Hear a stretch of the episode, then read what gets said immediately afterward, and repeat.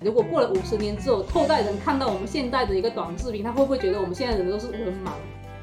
我觉得他们的一个注意力应该被摧毁了，只能看一分钟的那个内容。大部分人他就是会看短的东西，短的东西其实也利于普遍的、简单的知识的传播。微博还是至今整个的一个舆论包容度最大的一个平台。人是会成长的。如果说大家真的是认为说人是不会成长的，我觉得我们应该就不需要活着了。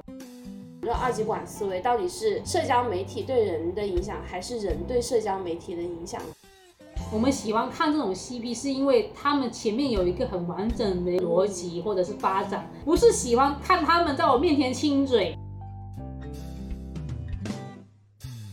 Hello，大家好，欢迎收听新一期的灵异文化局，我是 Suki。我是菜菜，我是洋洋。今天我们要聊的话题是社交媒体。其实我们在第四期节目聊社区的时候，已经带过了聊过几个比较典型的社区产品了，比如说像豆瓣啊、微博、小红书，还有极客。当时我们三个人对这几个产品的使用频率、使用方法以及看法都是很不一样的。那现在也差不多过去半年了，现在大家和这几个产品的相处有什么变化吗？我把所有的产品都相处成了搜索引擎。小红书的话，可能会搜一些生活上的实用经验；豆瓣会搜一下书单和书籍，因为今年的话，对于社科方面的一些书籍需求会比较强。豆瓣上的一个书评评价，还有他们的评分还是比较靠谱的。我微博我还是有在继续用它作为一个热点事件、营销事件的一个了解渠道。我当时有提到，我把小红书和微博给卸载了，然后现在也卸了差不多半年了。我的感受就是太爽了，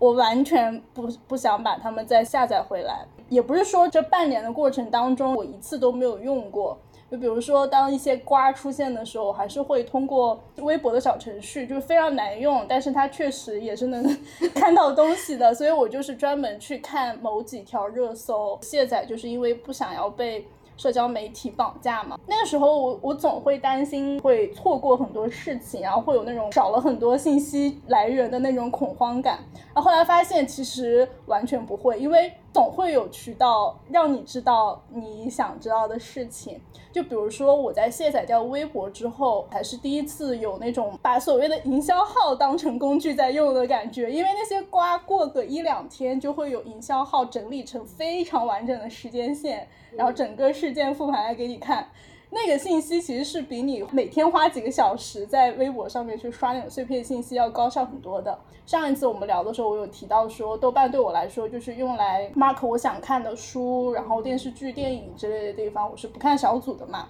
现在我开始看了，我也找到了看小组的这个乐趣，然后每天刷的很快乐。我这几个月反而是把小红书的使用频率提高了。我在上面看八卦。我之前为什么会用豆瓣？不就是因为我当时磕 CP 嘛？那那个磕那个 CP 现在已经离我远去了，我现在对他不感兴趣了。因为我最近对那个剧本杀挺感兴趣的，但是我不想要玩剧本杀，因为我觉得我上班已经很累了，我不想在下班再花那么多大脑来思考这些东西。但是我觉得看其他人玩这个挺有意思的，所以我就会去用小红书还有 B 站的时候，我会专门去搜那种关键词。然后来去调教他们，给我推荐更多跟这个相关的优质内容，是这样一个形式。那微博的话，微博是作为我的第一使用产品，它不会改变，它始终是我在上面关注了很多我自己挑选过，觉得能够给我提供优质内容的供应商。然后我专门就是每天都是看那个供应商给我晨报的一个简报，然后看一下，了解一下他们最近关注的事情。有时候你对一些护肤品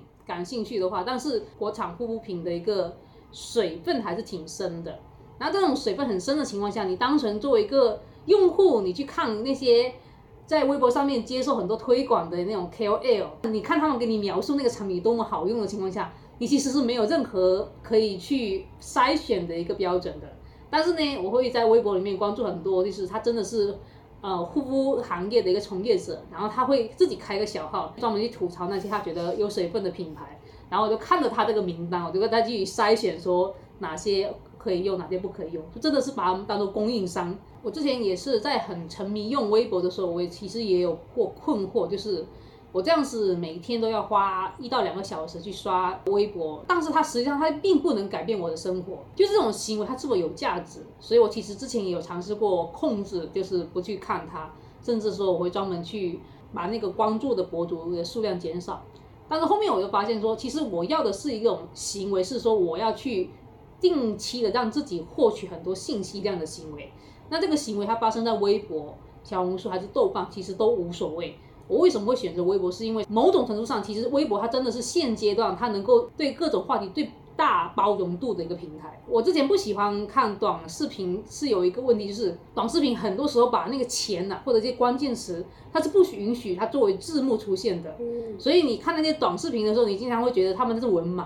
就那种字都没有打好。但是那，他们又是因为受到那个平台的规则要求，以至于他不能够把那些字给打对。比如像那个痘印，痘印有什么不能出现的？但是那个就是痘印不能出现，以至于说有时候在短视频的那个标题上面写的是那个豆子的豆，我就觉得这个已经进入到另一种就是人类生活的一个状态了。如果过了五十年之后，后代人看到我们现在的一个短视频，他会不会觉得我们现在人都是文盲？很怕这一种非主流变成了主流。嗯，尤其是抖音现在作为一个体量这么大的平台，每天有这么多的人去刷它、看它，其实这种夸张情绪化的内容表达其实是很有感染力的，一下就能让你记住。但让你记住的同时呢，就这种很简短又很肤浅的描述，甚至是错误的。就会让你的一个思维惯性就留在那里了，然后当你到日常当中，你再去去表达一些其他的东西，然后你也是这个样子。你的形容词就会变得很匮乏，这也是我很不喜欢的一个点。我就很担心以后很多人都变成了这样。我记得我很久之前关注过一个美食博主，他形容任何食物都是用三个字“糯叽叽”，这是我最讨厌的形容食物的词。那再来聊一下网络黑话，因为有一些黑话可能是迫于无奈，是因为规则的限制，所以不得不衍生出来的一些缩写。然后有一些，就我真的不知道它是怎么流行起来的，很匮乏的形容词，或者是很无意义的缩写。你们有没有自己特别讨厌的这种网络黑话？滴滴滴滴，这是什么意思？懂的都懂，我一直以为是带带弟弟的意思。对吧？就是这种会造成语境误差，就这种缩写多了之后，其实有很多误会会产生。我觉得在我们小的时候，就是玩 QQ 空间的时候，大家都会有过那么一小段非主流时期嘛，然后当时就会用一些那种非主流的字符来表达，但其实那个时候我觉得是出于一种小小的叛逆心理，就是只想让同龄人理解我想说什么，然后不想让大人知道。但现在我不知道是不是还是有这个原因，就是他们还是想要通过这种黑化来筛选跟自己同一圈层的人，然后把正常人排除在外。他这种就是我很不喜欢的，尤其是举个例子，像抖音这种平台，他们官方来去允许用户使用错别字，来去制造这种传达信息的一个作品的情况下，有时候那个作者他可能本身他其实不愿意这样子。但是他如果真的是按照他的那个文字写出来，他通过不了，所以他必须得要改这个错别字。那我觉得那问题就是平台，你不能够说因为你自己审核或者是筛选，想要降低你的工作量，所以你干脆直接一刀砍掉，说凡是带了这个词眼的你就不能出现。那我看这些错别字的作品，我也会很难受，因为我觉得我小学毕业了，为什么我要去忍耐这种错别字？自己在小学生的时候，你作文写错，那个导师都会跟你说了。然后它竟然可以作为一个通用的文字，在一个平台上面去流通。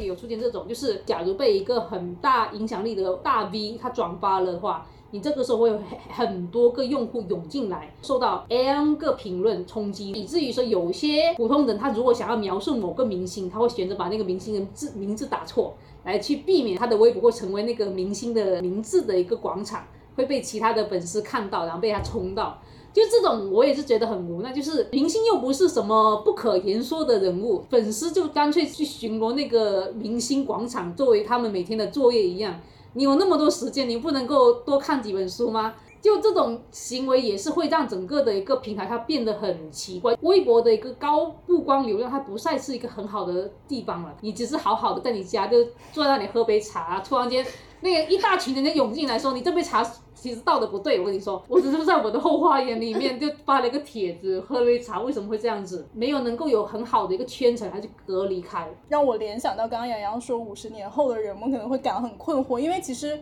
现在已经有一些常用词是跟我们小时候学的那个词是不一样的，但是只是因为它更常用，所以就把那个字换掉了。我就在想说，五十年之后会不会真的有人把那个痘印的痘，因为太常用了，然后换成豆子的豆？也许这个词可能不会，但是会不会有很多其他类似的情况？我就觉得很可怕。还有我想到，如果说形容什么都用什么绝绝子，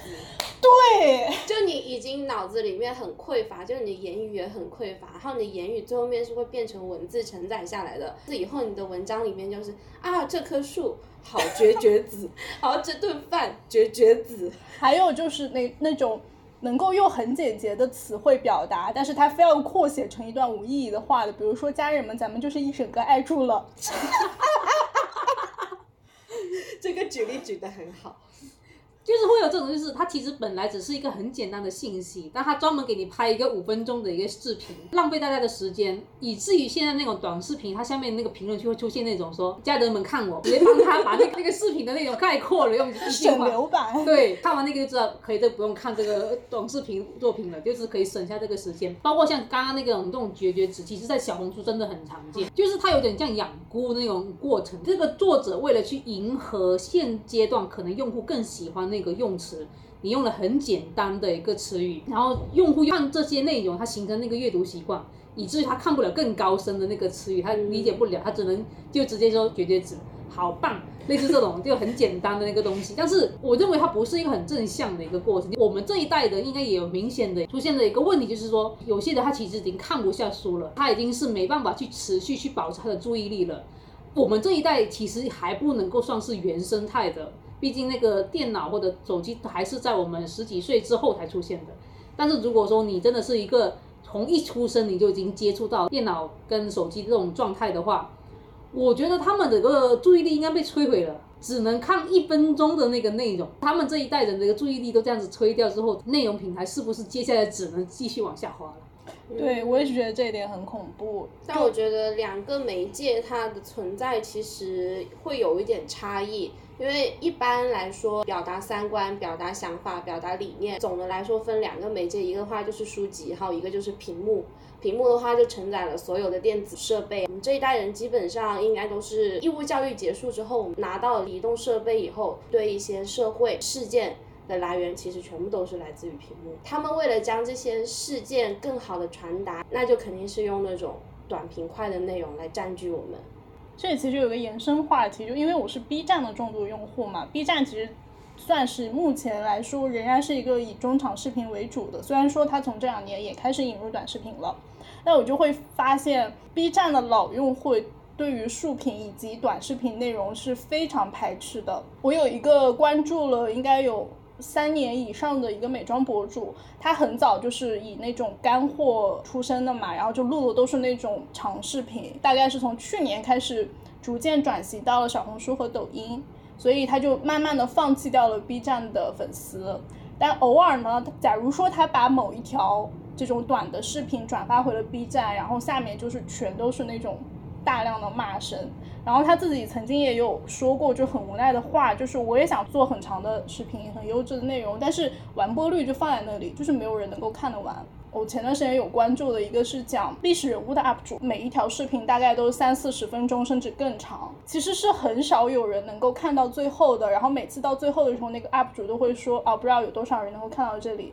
然后就会有很多人鼓励他说，就是还是有人希望能看到更长的视频的，就希望他还是能够坚守本心，然后不要越做越短，不要去迎合所谓的大多数人的喜好而去阉割自己的内容。然后我看会觉得挺唏嘘的，割裂感它会越来越强烈，因为它不可避免的。虽然我不喜欢小红书上面这种用词比较匮乏的一些状态，但是你会发现使用小红书其实有很多真的是像我们老家邻那边的一个。用户，我看到一些博，他其实很坦白，他就说他是初中毕业就没有再读书，然后直接结婚这样子。所以你在看他的一个帖子的时候，你会发现逻辑其实是不是很清晰的，包括他的用词也是比较单一。但是就是因为小红书上面有大量跟他一样的女性用户，所以他当他在生活中遇到问题、遇到委屈，他就能够回到这里来，随便发一个帖子，就有人还可以来跟他互动，来去安慰他、开导他。我觉得这个也是一个产品，它在进入到真实的用户生态的过程中，它肯定会带来很多不同的一个变数。那像这种状态，我觉得也是好。否则，如果你真的是把这个小红书移出去的话，生活在十八线的一个女性用户，她身边就只有她娘家跟婆家，她遇到的琐碎的事情，他找谁来去开导他？是的，如果没有小红书，他真的是只能自己去憋着在那里心里面。所以我觉得这个的确也是回到杨洋之前说，就是一个产品出来之后会怎么用，它对每个人产生的影响都是取决于你自己。那小红书这些帖子，有时候你会觉得他们做的一个决策有点太搞笑了，经常描述那种婆媳关系里面，他们很经常把另外一方描述成一个坏人，两方都不能很好的沟通，以至于说那个氛围只能越来越激烈。但是你在看他们，你也会感觉到，就是说，他们的确是只能用这种解决问题的逻辑。那我可能我也不应该自以为自己能够更好处理的一个心态来去看它。包括有时候我也经常会觉得，就是小红书它将来的走向，可能也不是那个本来公司那个人他能够决策的，他肯定是由大部分用户来去共同去组成这个最终的走向。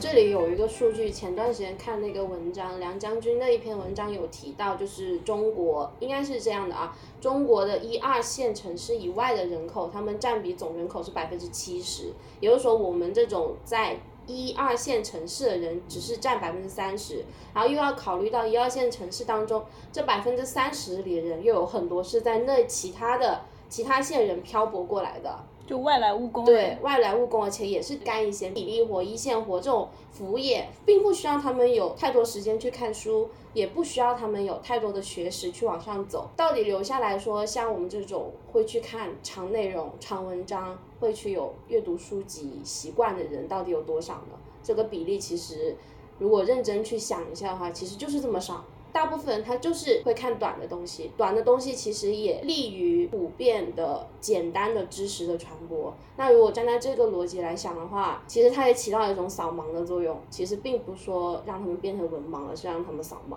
也许我们本来就是少数人，对，也许我们就是那少数人，我们去看待大部分的人，反而觉得我们是大部分的人。对，所以这也是一种，就是大家如果视角不一样，你会觉得这个世界怎么会这样子发展？对，就像你们之前好像有聊到过一个话题，到底是谁在看直播？我当时第一个想法就是以前的一代人他们的一电视的习惯，然后转移到去看直播了。他会把很多内容在算法机制里面推荐给我，然后我不需要费力的去找到我需要的东西。我就觉得每一个时代的变化，就是往前滚的时候，都会有一代人变成消耗品，而且我觉得我们是夹在这个中间的消耗品，因为我们这一代人刚好是横跨两个时代的。所以我觉得有一些割裂感，可能在我们眼中会更明显。是的。刚刚聊到网暴，你们有没有过莫名其妙在网上被杠、莫名其妙被冲的经历？就像你刚才形容，我只是好端端坐在家里喝茶，然后突然一群人冲进来。我感觉我们三个应该现在都不是那种会在网上发表很多言论的人，但是在我们刚入驻互联网的时候，我觉得大家应该也会有过那么一个时期，就是试图想要跟大家啊进行一些友好的讨论。但是由于自己经历或者围观过太多负面案例之后，这种热情就已经消失殆尽了。所以你们有没有什么印象比较深刻的？我好像是去年的话，有一个人是惹上我，他还敢挂我，然后我就直接告诉他，我说我就现在就关注着你的这个账号，我还拿着数据平台看你这个帖子的一个阅读量，如果他达到了五千，然后我就可以去告你诽谤。硬气哦，这好硬气。然后我就直接就告诉他，我现在就看着你，我现在就关注着你，而且我现在截图留下你每一步的一个行为踪迹，然后他很快就删帖了，很快就从我的世界里消失了。他才有吗？我其实有的，因为我一开始接触互联网是贴吧时代，贴吧的话，因为它本身有圈层效应。我当时追那个动画片那个高达，我还在那里专门去写帖来去支持，说我觉我觉得光配的 CP 是哪一对，来跟别人在进行讨论。所以当我进入了微博时代，我其实也会去这样子输出的观点。但是我说了，微博就是他们有那种圈层，以至于说你会突然出现一些很莫名其妙的人，他就看了我的内容。他就来跟我讲一些内容，呃，这种是我很不喜欢，因为我觉得一开始你还有想要试图跟别人好好辩论的一个状态，但是你会发现打完之后半天也过去了，就很耗费你的时间，而且你无法从这个过程中得到一些认知，或者是能够有些好的反馈。唯独有一次，我印象中，我当时应该是我跟另外一个女生在争论，因为那个女生提出的观点，她是认为说女性毕业之后靠自己自己去养小孩，她认为是一个比较轻松的状态。我当时就其实是反驳她，因为我认为这个其实还是相当耗费精力的，而且不太可能。是因为我们两个人都比较克制，所以是持一个比较理性的状态来探讨。后面发现为什么她是这样说，因为她就是这样做的。辩论到最后的时候，我们就互相理解对方的观点了。因为她后面的她也跟我说，她也跟她老公探讨了这个话题。她老公也是说，他说你不能因为你自己的经历就认为说其他女性跟你一样也能够那么轻松的自己完成你照顾孩子的一个事情。所以她也跟我道歉了。我觉得这种就是比较好，但是。除此之外没有遇到过。我天天在微博里面溜达的时候，你会发现什么言论都会出现。然后你这个时候，如果你真的是停下一秒钟来回他一个字的话，都是浪费时间的。所以我现在在微博上我是不发言的，顶多就是说遇到一些社会事件，我觉得他需要曝光，我就转发来去表示一种支持。我讲起为什么会在微博上面的行为有些变化，是因为。我刚用微博的时候被骗过好几次，当时会发那种微博，就是说控诉某个事情，结果后面反转，当时很真情实感的为他发言，然后去为了他这个事件去跟很多人辩论的行为就变得很搞笑。就这种事情，在一几年的时候，那个时候相当高频的，因为当时大家可能还是比较简朴的吧。你看别人一发微博，然后说的自己很像很苦一样，你就会出于同情弱者的心态，你就会觉得说，嗯，我要帮助他。但是呢，这种反转事件出现了好几次，你就会开始怀疑，那别人在那里推波助澜的，到底是出于你各自的利益点，还是为了什么？是想要让这个舆论变得更加混乱吗？那在过程中，当然有很多大 V 也因此闭麦不再说话了。那作为我一个普通人来说，我可能会说，在这个事件刚出来的时候，我就转发曝光来去让更多人关注。如果看完你整个内容，我觉得我不能够给出一个判断，说你到底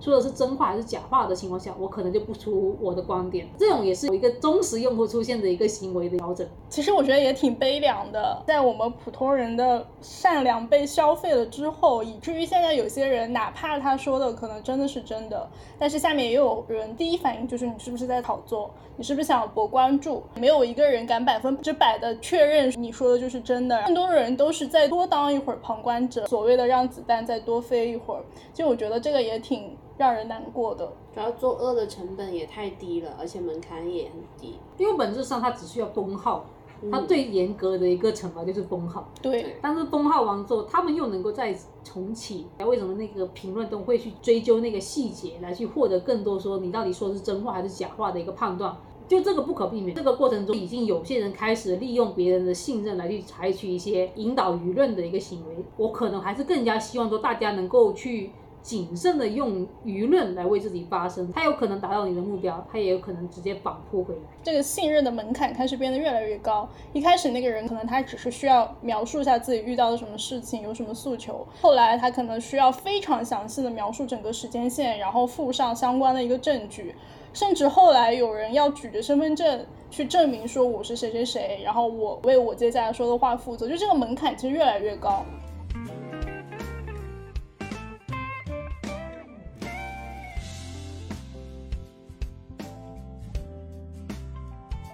但是本质上，我认为微博还是至今整个的一个舆论包容度最大的一个平台。就是有些我们可能稍微有点争议的一个事件，它其实还是能够做到圈层里面进行一个传播。就是如果你真的关注这个板块，它肯定会到你的眼前。但是呢，如果你去到你其他的平台，平台方为了维稳，他就直接把你压下，根本就发不出来那个内容。有个博主说，有品牌找他投放，他的标准就是说，你小红书的粉丝是多少，他给你多少钱，然后你。那个 B 站的粉丝是多少？他给你多少钱？然后就问说：你们猜微博的粉丝值多少钱呢？最后答案是微博的粉丝不值钱。人家品牌方根本就不 care 你那个微博的粉丝多少，整个的一个微博上面的一个粉丝数量，它已经没有那么大的价值了。因为这个微博里面，你当成只要有一个话题，它能够传播，它都能够引爆，跟你这个博主本身的一个号召力，可能就没有那么明显的一个关联性。它就不像小红书，现在比较明显的能够跟。变现挂钩，但是微博上面它真的就像一个一个大街口，然后每个人都在上面辩论那种状态。不过在比较特殊的这三年里面，有些信息也确实只能通过微博这种渠道来进行传播，其他渠道可能真的会看不到。尤其是在刚开始的那一段时间里面，像有一些求助信息，真的是在微博上面去接力转发找资源，然后最后得以解决的。我觉得也是社交媒体的正能量之一。主要是因为微博很特殊的一点是，它跟它其他平台不一样的点是，微博上面有明显的能够跟你舆论对打的另外一方，无论是哪一个观点，你只要抛出来，它就肯定会有另外跟你对打的，所以就等于是道理越辩越明。就可能我们认为比较敏感的一个事件，你再放到抖音或者是其他的一个平台里面，他们没有另外的一个信息冲击它，来去让整个事件更加完整，以至于说当一个可能片面的一个观点。下到这个平台上面，其他用户就只能被他单方面的去影响到。但是微博上面是不一样，是因为你只要关注那个观点，你的首页肯定会出现另外一个反对他这个观点的博主。看到那个东西的时候，你就站在那个辩论台，然后你就看到两个博主在对打，然后他等于是越辩越明的。所以我认为说这种信息流通度。有它的好处，就是在于说，它为什么到现在还能够保持这样子信息的包容？它的确是一个四通八达的一个状态，你不会受到单一信息的一个不断的去催眠你，或者是洗脑你的一个状态。嗯所以从这个角度来说，我觉得微博虽然没有早期的时候的影响力被其他的一些呃社交媒体分流了，但我还是觉得这个产品它应该不会消失的，因为我觉得就是需要这个东西，人还是需要有一个信息的出口。嗯，对，因为过年的时候刚好又看了一遍《琅琊榜》嘛，然后里面就非常讲究制衡这件事情，微博可能也是某种制衡的存在。因为你虽然说有时候比较敏感的信息，你会发现说微博上面流通的很快。甚至有时候会出现一种说舆论开始失控的一个趋势，但是直到现在，举个例子，像那种政府机构的账号在上面持续的去发声的，只有微博。嗯，你能够看得到其他吗？虽然说你说微信公众号它还是有，但是微信公众号是，除非它真的是有进入到那种转发或者是分享的一个流程里面，你还能看得到，否则。我们根本无无从看得到任何一个区政府或者是一个市政府它所发表的一些通知或者是之类的东西。我认为它现在其实已经相当于做门户网站了，它就是帮你扛了这个位置。那它可能不够完美，包括它现在那个变现的一个价值也基本上已经被小红书、B 站、抖音直接甩甩到后边去了。但是它肯定还是有它独特的一个价值在。人类需要一个吵架的地方。你这个结论写的很不错。吵架、吃瓜这些，你总得有一个特定的地点吧。那我们再来聊一下，就社交媒体上面最常出现的那些二极管思维的人，没有办法去理解人性的复杂和矛盾，他们就是非黑即白、非此即彼。就你们是怎么看待这个现象的？我这里就会有一个思考，也是对我自己的思考，就是说我作为一个人类，就是我不能够担保我做的每个事情都是对的。如果说我单纯因为那个人做过一个某个错事，然后我就直接认为说他人格不行，他的人品不 OK，他就不应当有得到另外一次被了解的机会，他也不应该会有更好的成长之类的，你就把他否定掉。然后你也不希望说他跟你喜欢的艺人是有关系的，甚至更不希望说他们两个人出现在同个镜头面前，因为我觉得我连我都不能够担保我自己不会做错事。那我怎么能够去这样子去评判另外一个人呢？然后我在面对这些粉丝的这些情绪的过程中，我也会觉得他们好容易去用一个很片面的思维来去理解那个人。如果那个人他的确他做错了事情，但是那个错事他又不是真的是违法，只能说有些行为他可能不太恰当，有些行为他做的可能不是很 OK 的一个情况下。那能不能给他一个机会？因为那个人他其实也是二十多岁啊，就就他肯定还是有一个成长的过程。似乎在粉丝的心目中，他就认为说你这个人做了这个事情之后，你就是这样子一个人。我给你的一个判词就是这些，不可扭转，不可改变。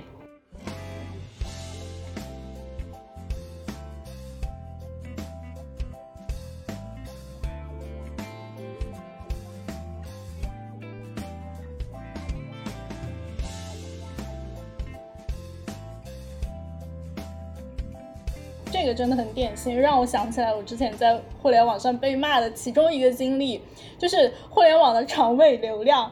前前几周吧，我是在 B 站上面突然收到了一条骂我的评论，然后我就很好奇，因为我看他的评论，我不知道他在说什么，我就特地点回去看。发现大概是两三年前的某一个视频下面，然后我进行了评论，他也不知道是怎么是看到那条视频的。总之，他还在骂那些三年前发表了评论的人。我自己也会觉得说，就其实我们每个人的认知、我们的立场、我们的思考，都是在一个不断变化的过程当中。说实话。让我回看我三年前的一些言论，我现在可能也是不认可的，因为你曾经发表过这样的言论，那你这个人就永远被贴上了标签吗？所以有很多所谓的明星翻车，或者是一些。呃，大 V 翻车也是因为有些人就是翻出了他 N 多年前，甚至还是素人时期说的某一句可能不太尊重别人的话，或者是一句不太有边界感的玩笑。当然，他当时的确是做的不对，但是也不至于株连这么多年吧。就是你一个刑事案件，你都有追诉期，你这个网络上面的这种发表的言论，难道就要像耻辱柱一样永远摆在地那上面吗？我会比较讨厌那一种不单只把别人定住，而且把别人曾经做。过好的事情，也因为这一件事情，所有都推翻了这种行为，我会也会觉得挺恶劣的。当成只是因为某个人在某一年采取了一个行为，从此你就认为说这个人可能他就是二十五岁让你死掉了，然后然后面几十年都不会有任何反省，因此你给这个人的判词，在他二十五岁那个时候就给定了，后面他就不可能有任何反转，所以你就不再认可他。你也不喜欢他跟你喜欢的艺人在一起，我其实是一直就是很困惑，因为尤其是粉丝还会因为这个东西产生很多骂战。就我这本质上我真的是不能够理解，一个人做错了事，他的一辈子他就不可能翻身，然后过了 N 年之后，他还会因为他那个时候做的错事，然后被拿出来一直在去吐槽。人是会成长的，如果说大家真的是认为说人是不会成长的，我觉得我们应该就不需要活着了。我觉得人类的本质就是喜欢捧杀，爱造神更爱弑神。我就想起来前段时间张颂文老师不是因为狂飙就火了嘛，一下子就有超级多营销号把他过往的经历全部都扒出来，就也幸好他是一个之前都默默无闻、很踏实在做小演员，然后也有自己的艺术坚持的这样的一个人，才让他颤颤巍巍的没有翻车。那但凡他曾经也说过一句说错了的话，那现在又会是怎么样？那个舆论反转可能又会把他压到更底层的地方去。所以我觉得这个很可怕的事情。其实我是很不希望。我所欣赏的一些艺人或者是明星会爆火的，因为我觉得这种爆火其实是一件非常危险的事情。因为刚才聊到网暴的话题嘛，我就会有一个算是一个小小的恶趣味吧，就是当我看到有人吵得很厉害，或者是有人莫名其妙骂我的时候，我第一反应不是要骂回去，我会点进他的主页，然后开始细细欣赏。因为有些人他们会把自己的真实生活确实是会发在上面的嘛，我就会开始好奇说这个人。他经历了怎样的事情？他看见了什么东西，才造就了他会有这样的观点、这样的思维、这种表达方式？我有时候看着看着，我就忘了我我最初的目的是什么，然后我的气就消了。甚至我我也会把一些言论很极端的人拉黑嘛，我还会定期的去 我的黑名单里面把那些人再拉出来，看看他们最近有什么动态。其实我是欣赏人的多面性和复杂性的，我其实并不喜欢一个所谓的。非常伪光正的一个形象，或者是一个就是极端的坏和恶的形象，太脸谱化就没有意思。基本上我能看得到二极管思维，像你刚才讲的，吵架最多的就是那种每次影视剧一出来就对剧情的分析，然后那个人到底是好人还是坏人，这 是 我小时候会有的一个行为。我大概在上学之前吧，或者是刚上小学的时候，我就会问大人说这个人是好人还是坏人，然后我还会问。那他在现实生活中是好人还是坏人？所以当我长大之后啊，二十年之后，当我看到互联网上这种状态，我觉得哦，他们的认知某种程度上还停留在小学的时 候。其实我觉得对于他们自己来说也挺可悲的，因为这种简单归因就让他们没有办法真正去倾听，也没有办法真正去表达自己，就是简单的被一分为二了。对啊，我就想，如果说你问那个人是好人还是坏人，他做这个事情到底应不应该？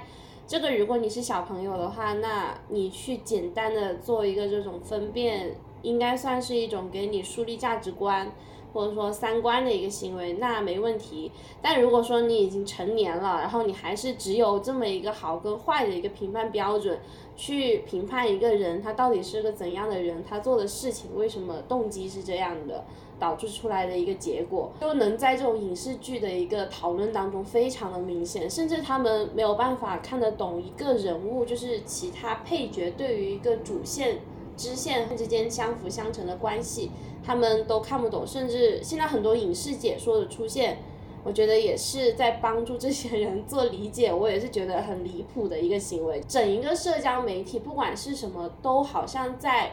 减少人去思考的一个阻力，然后帮他们去思考，帮他们去提炼信息。你也不管那个信息是对还是错。就我之前有在想，就二极管思维到底是社交媒体对人的影响，还是人对社交媒体的影响作用？因为是你需要这样的内容，才会让他反馈这样的内容给你，这就变成一个恶性循环，就觉得挺悲哀的。我觉得很多制作不是那么优良的国产剧就有这个通病，就他们所制造的人物就非常脸谱化，我觉得很没有意思。之前也有关注一个博主，他就吐槽说，即使你讲一个很简单的一个都市爱情剧，很莫名其妙，男女主角就看上眼了。然后他就爱上了对方，那个博主就吐槽说。我们喜欢看这种 CP，是因为他们前面有一个很完整的逻辑或者是发展，不是喜欢看他们在我面前亲嘴，就突然间的亲嘴，我一点都不觉得很有意思。你觉得写一个爱情剧很简单吗？一点都不简单。为什么两个人会相互被对方吸引，而不是说突然间你就看上那个人，你就觉得他我好爱他，我要为他死。古代的那种玄幻片更明显，那突然间大家就开始为那个女主角死掉了，这个事情只能有这样一个解决方案吗？你觉得说观众就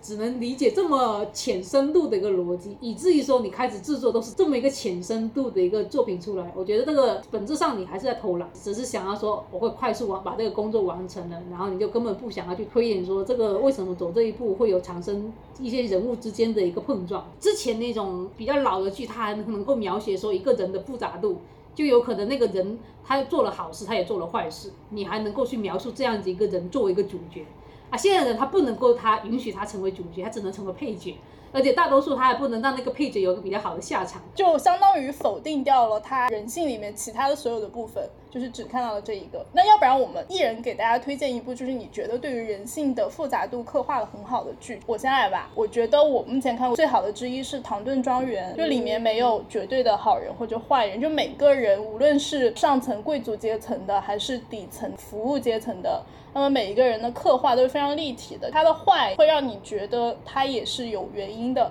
那所谓的上层的贵族，那他可能也有不堪的一面。因为我这几年真的很少看剧，让我有这种印象的应该是那个 T B 的《金枝欲孽》，那个真的是你就发现这四个主女主角都是坏人，在某种程度上他们都曾经对别人做过坏事，甚至害死过别人。但是他能够很完整的去描述他整个的一个逻辑。我现在也很不喜欢那种，就是他的女主角就是一个好人，我就是在这个剧里面我就没有干过坏事。我比较喜欢看是日剧，讲一些普通生活的朝九晚五、不同小人物的生活故事吧，因为我觉得。你去看这些主角，终究还是比较虚的。但是这种小人物贴近生活，你会更落到实地去发现，其实生活有这么多面。我可能会推荐一下《非自然死亡》这一部，是我挺喜欢的。好，那这期节目就到这里结束了，感谢大家的收听，我们下期再见，拜拜拜拜。